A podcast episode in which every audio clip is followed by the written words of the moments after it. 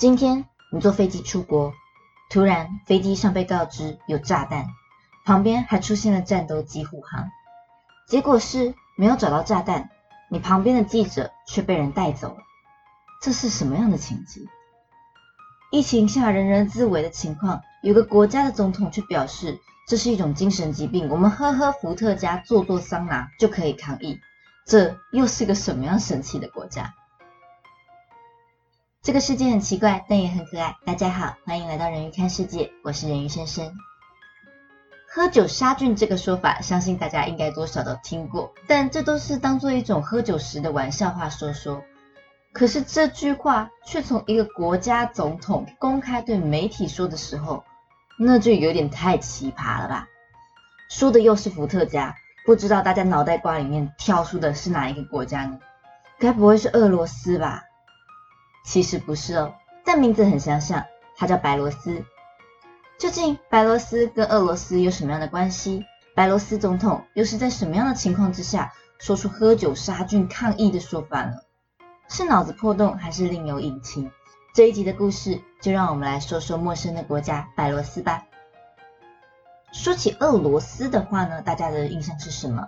对我而言，就是战斗民族，不打棒球，但棒球棍年年热销。冰天雪地里喝伏特加的酒鬼硬汉国家印象吧？那白罗斯是不是差不多的呢？白罗斯其实跟俄罗斯是相邻的两个国家，位处东欧，东边直接接壤俄罗斯，南部是兄弟乌克兰，西北部呢则是从北到南依序为托拉维亚、立陶宛、波兰等内陆国家。怎么说南部的乌克兰是兄弟呢？其实，白罗斯、俄罗斯、乌克兰都是属于同源的东斯拉夫民族。不过，因为历史洪流的关系，逐渐分化成独立的三个国家，三者的关系也很截然不同的微妙。这个关系我们之后有机会再说。先介绍我们的白罗斯本地吧。有点地理概念的人会知道，欧洲就是一片平原大陆，白罗斯也是，而气温非常的温和。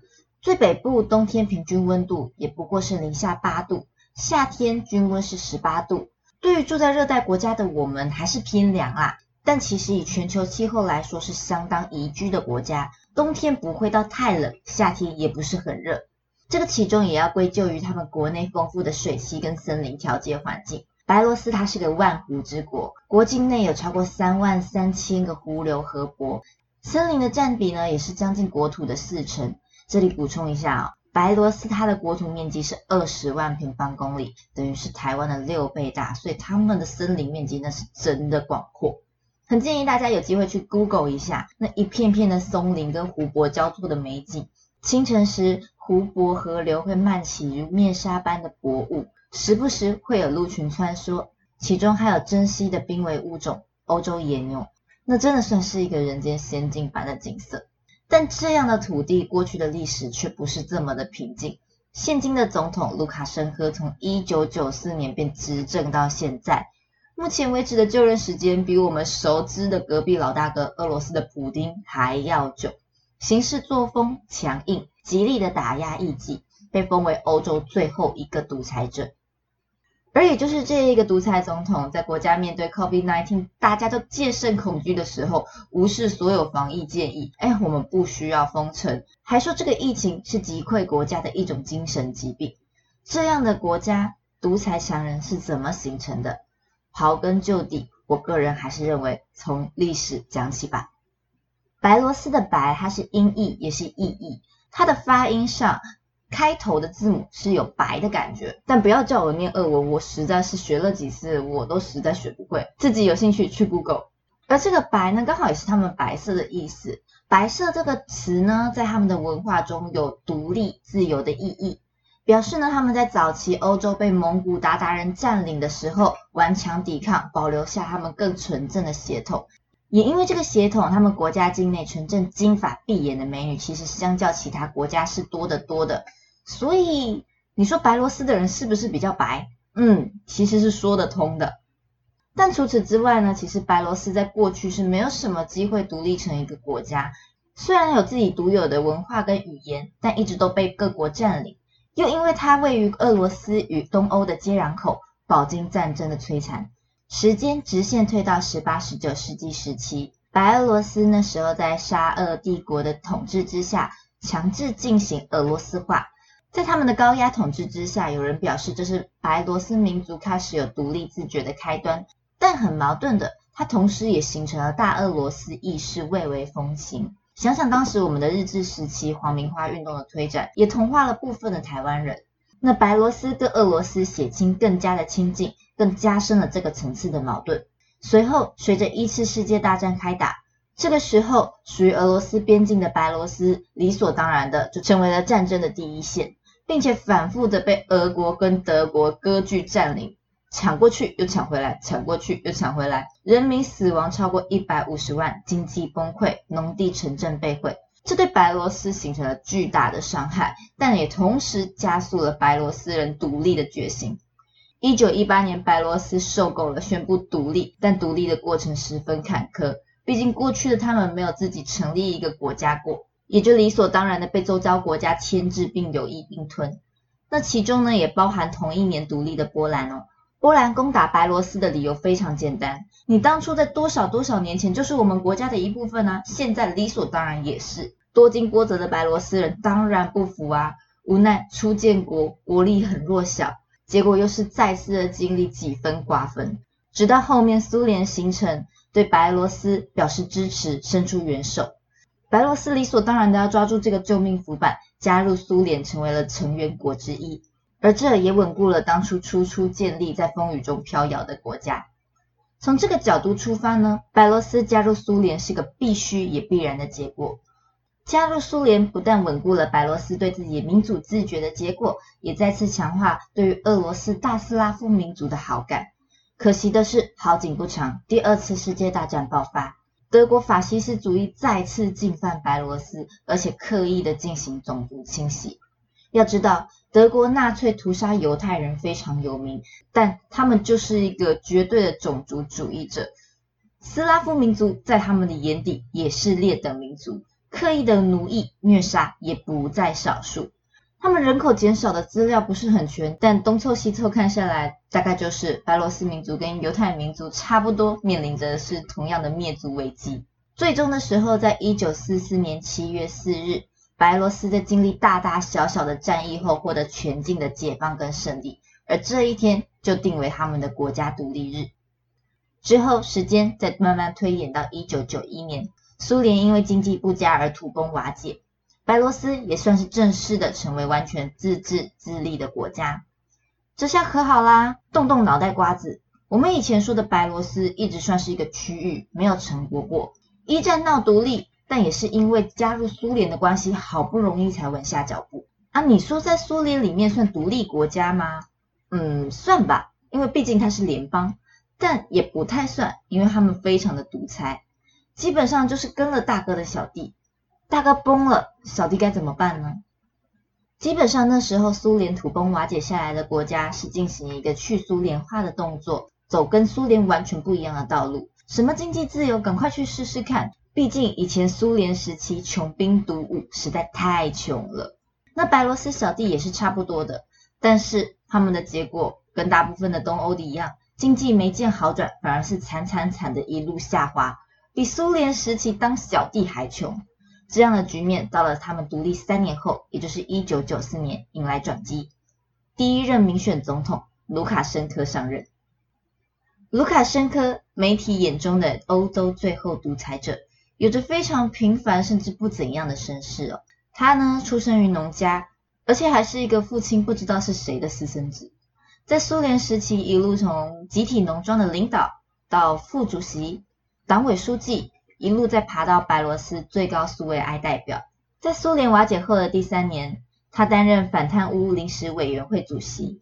这时候，他雷厉风行的作风显露无遗哦。效率非常高的，在同年弹劾了七十名的高官贪污腐败，其中就包含当时的总理。理所当然的罢免了总统之后，卢卡申科本人成了人民中的当红炸子鸡，以八十 percent 的高得票率当选了白罗斯的第一任票选总统。只是当时的人应该没有想到，他一当当到了现在。卢卡申科上任之后，全面升级总统对于国家、社会、经济的掌控能力。总统职权升级，就任时间延长，连任限制取消，中大型企业国有化，全面掌控国家的经济发展，并且重新跟俄罗斯交好。因此，他获得了廉价的天然气提供，也因此在后面的十二年，它的年 GDP 是蹭蹭蹭的往上涨，在东欧国家中表现相当亮眼。但是在二零零八年金融危机之后，因为它相较非常单一，而且高度依赖俄罗斯能源的经济状态，加上强势严苛打压反对派的独裁作风，常常被欧美国家经济制裁，后期就显得有点萎靡不振了。说他独裁有多夸张，那就不得不提起前阵子非常有名的国家劫机事件。二零二零年，也就是去年的时候。他再次以八十 percent 的高票当选总统，但这次人民不买单，纷纷表示票选舞弊。明明就预估卢卡申科支持率只有十 percent，所有人都在期待政党轮替，怎么就生出了一个八十 percent 高票当选的结果？人民纷纷拿拖鞋上街抗议，卢卡申科从国民老爹瞬间变成他们眼中死不去的臭小强。二十万的人民集结上街抗议，结果当然是受到了强烈的镇压。甚至当时的反对派记者可以在民航机上被国家出动战斗机劫机逮捕。说起来好笑，大家可以知道那时候卢卡申科是用什么理由来劫持民航机吗？这还跟我们上次说的以巴问题有关系呢。那时候正是以巴冲突期间，卢卡申科表示哈马斯竟然在飞机上装了炸弹，以此要要挟以色列停火。对此，哈马斯直接表示。干我们屁事！别泼我们脏水。好家在是真的没有炸弹，但当时反政府的记者跟他女朋友就这样子被官方压下飞机。而对此呢，欧美国家当然是实行了各种经济制裁，对卢卡申科表示谴责。故事说到这里，大家不知道对卢卡申科跟白罗斯是个什么印象跟想法？卢卡申科就是一个亲俄独裁的共产主义吗？我补充一个我上面没有多说到的事情吧。比起亲俄罗斯，其实卢卡申科基本上是跟中国的关系更加密切，跟俄罗斯算是好伙伴，跟中国可就说是铁打铁的好兄弟之称了，是一带一路的铁粉丝。说到这个，是不是有人又要拍板定谳啊？卢卡申科就是一个暴政政府，甚至有人就表示啊，他就是欧洲的北韩。但是我个人真的怎么样都觉得怪。如果有一个政府真的这么独裁暴力，是可以让人民拿着拖鞋喊他蟑螂这样对待的吗？难道都不会学学中国老大哥用网墙来全面控制人民的舆论发言吗？还是落后到他们真的做不到？而卢卡申科这么蛮横专制的情况之下。而卢卡申科这么蛮横专制的情况之下，我可以直接推论，这个国家发展的好坏跟卢卡申科有直接的关系，是吧？那他真的做的很差吗？我很好奇。啊，一个防疫比英国还佛系的超佛系防疫国家，疫情到最后到底怎么样？这一系列的问题，我搜遍了网络资讯，却让我感受到深深的挫折。妈的，这个白罗斯的介绍真的少之又少。跳出来的讯息清一色都是我刚刚讲到的，和伏特加防疫、劫机、拖鞋革命等等围绕着卢卡申科暴政或愚蠢的坏消息。而且我还看到一个现象，报道卢卡申科好的报道非常少，而且清一色都是大陆的媒体。这一次让我深深的感受到网络媒体的局限性，还有西方媒体的迫压。怎么会说是西方媒体的迫压？我现在要转变方向了吗？听我娓娓道来哦，在我的认知中，我确实知道我们不可能叫任何媒体中立。只要是人经过诠释，就一定包含了自己的立场，包含我现在讲的一字一句。但为了事情的全面性，应该要有一个正反面论述。但当我发现竟然完全找不到相关的报道时，这就是让人很起疑的了。最基本的。所有人都在笑卢卡申科喝伏特加防疫，这些的报道大多都带着讪笑的语气，甚至不报道他全部的观点。他的论点是他认为 COVID-19 并不是真的很致命，反而是疫情的恐惧是一个重大的精神疾病，让大家过于恐慌。为此而封城损害经济是很蠢笨的事情，要大家保持日常生活，不要过度恐慌。我们可以对此表示不认同，但他的这样只言片语就被剪辑进了我的视野。我当初其实就是为了喝伏特加防疫这种荒谬的标题去认识了这个国家。但我想看看，哎，这么佛的佛系防疫政策，我们可以预期到的应该是白俄罗斯医疗体系崩溃，是吧？那我去查的时候没有相关的报道，而我直接看数字，白俄罗斯的确诊数字不算低，但也不算很高，拥有的却是全欧洲最低的致死率。这个报道也没有人去说。甚至我看媒体是略过了白罗斯，而称德国是致死率最低的欧洲国家。或许大家又会想，哦，对独裁政府掩盖数字或许是一个解。但我找了很久，终于在英国医疗期刊中找到证实，它确实是欧洲致死率最低的国家。而且期刊表示，这跟国家的高医疗量能有关系。结尾，他仍是拒绝称赞白罗斯的。我脑袋瓜就各种问号了，你知道吗？为什么呢？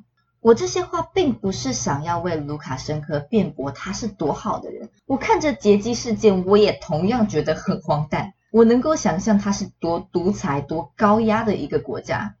但独裁是独裁，政绩归政绩。如果因为一个人的独裁完全推翻他的所有作为，我也不认为那是一个对的事情。因为疫情的后续调查让我产生的诸多疑问。如果他是一个很烂的总统，那他大可跟北韩一样，愚民政策给人民洗脑，人民不会反抗，只会默默等死。但是他不是，把他跟处境相似但走完全不同路线，亲西方的乌克兰兄弟相比好了。虽然国家 GDP 算是被乌克兰海放，但是在联合国综合评估人民年龄、教育、收入的国家发展指数中。白罗斯却是比乌克兰高出许多的排名。虽然真的没有这方面的报道，但透过联合国的数据评估，我至少可以推断这个国家是真的有在发展人民教育跟医疗的。我总是在意人的历史背景，回推历史背景而言，人们说卢卡申科是苏联体制下的遗毒。我们回想一下我们之前说过的。他是经历过脱离苏联清晰政策失败过后的人，他也透过他的强势强权走回头路的方式，带领白罗斯有一段发光发热的日子。人们看待白罗斯、中国、俄罗斯，总是会说他们就是独裁的国家，互相互保。但是在我顺过所有的历史背景之后，我却觉得这并不是一个意外的选择，甚至是我自己都有可能做出的选择。靠西的政策不有效，跟俄罗斯靠拢，有廉价的资源，为什么不呢？而在金融危机时，体会到过度单一经济体制造成的伤害之后，努力扩展交友圈，西欧不待见白罗斯。而这时候，中国抛出橄榄枝，“一带一路”正好给他降低对俄罗斯依赖的机会。如果仔细查验之后，会发现白罗斯跟俄罗斯其实一直有一点紧张的关系。其实白罗斯是在夹缝中求生存，没有天然能源的白罗斯依赖俄罗斯，又要不时的提防别人想要并吞自己。亲近俄罗斯的同时，西方世界又老是说我苏联独裁王八乌龟蛋，不跟我做生意，不让我进欧盟。这时候中国出现，提出“一带一路”成为新的合作伙伴，这能不要吗？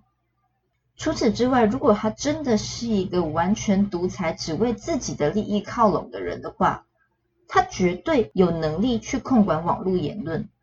怎么说？这次的反对派多数是生活品质较好的科技业人士。白罗斯的科技发展相当的发达，他们出产了著名的游戏产业、战车世界跟通讯软体 Viber，在时间上的推估上，也恰好可以当做卢卡申科努力发展多元产业的结果。同时也表示了他们绝对有网络上科技的能力。最后，我想说说我的结论吧。我当然并不认同卢卡申科的专制独裁，但这并不代表我觉得他是一个真正的暴政暴君，而是单纯的因为绝对的权力使人盲目跟腐化，看不见自己的缺点。而这次的人民集结抗议是历史上必然的结果。不特别见到好转的经济跟提升的国民素养，人民不再追求温饱就好，而是追求自由发言的权利，追求更好的可能。卢卡申科对于当代的国民而言，当然可能是罪不可赦的暴君，血腥镇压反对声浪。但是对于整个白罗斯的发展进程历史上，我真心不认为他是个绝对的恶人。但明智未开的时期需要的强人，必须适时的下台。那你们的观点呢？希望这次人鱼看世界带给大家有一些启发。永远别忘了独立思考的重要性，因为思考是生而为人的特点，而且可以畅所欲言，是我们现在非常珍贵的权利。我是人鱼先生，我们下次见。